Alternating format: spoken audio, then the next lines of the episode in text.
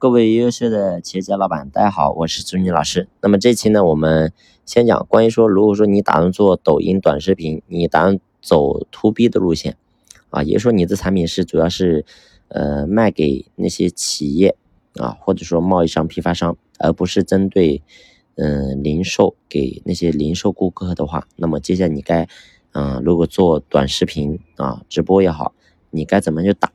那么呢，如果关于 to B 的话，因为你的整个商品性质不一样，你不可能跟直播卖货一样啊。那么呢，把你的产品上到链接里面去，然后呢，让别人在你的这个橱窗或者说你直播的时候下单啊，这些呢，通通都有点不现实啊，不现实。因为你会发现你是 to B 的，你都知道，你找的这些稳定的客户，可能呢，说实话，你基本上你不用怎么干啊，照样这个公司也能够。运转的很好，为什么呢？因为它会持续的给你下单，因为它持续要你的产品，它不像零售的，零售的可能买一次啊，他就不会再买了。但是 to B 的，他呢就会时常都会买，而且金额呢每次下单金额比较大，所以呢正是这些交易特点啊，那么注定了，呃，如果说靠短视频直播这种方式加橱窗自己开抖店去卖的话，就有点不太合适。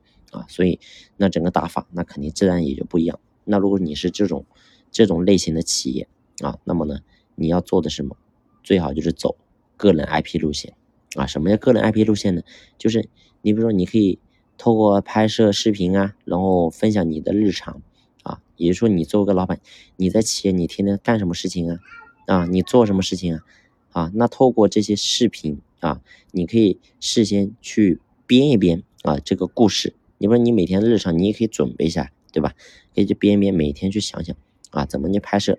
那透过拍摄出来视频，能够达到个什么效果呢？那首先第一个，要让你的这些粉丝了解到，第一个你是干什么的啊？那第二个，你是啊怎么样个人啊？那第三个，你的产品和别人家产品到底有什么不一样啊？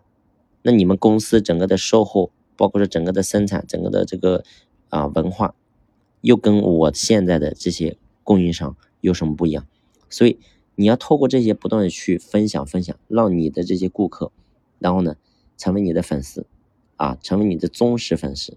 那透过这种方式的话，你再引导到线下，然后呢成为你的这个什么，成为你的 to B 的客户啊。那你要透过这种方式去做，因为你发现很多人呢在这个点就走错了方向。很多人呢，一上来就靠抖音就去拍产品啊，我的产品怎么样？我的产品这样那样，你会发现，你讲产品，除非你的产品真的真的和别人的有很大的差别，要不然的话，你用这种方式，说实话也意义不大啊。为什么意义不大呢？因为很简单，你会发现现在太内卷了，对吧？如果说你的产品和别人的产品都没有什么不一样，那请问？本身你就是 to B 的业务，那凭什么别人要更换供应商呢？是不是？所以你要给他一个理由啊。你的理由都不充分，你家产品跟别人家产品是一样的，所以理由不充分，就代表什么？代表你拍出来视频是没有吸引力的，那自然你涨粉就变得很困难啊。那别人找你的概率也很低。所以记住，这是我们要关于 to B 的啊，to B 这一块。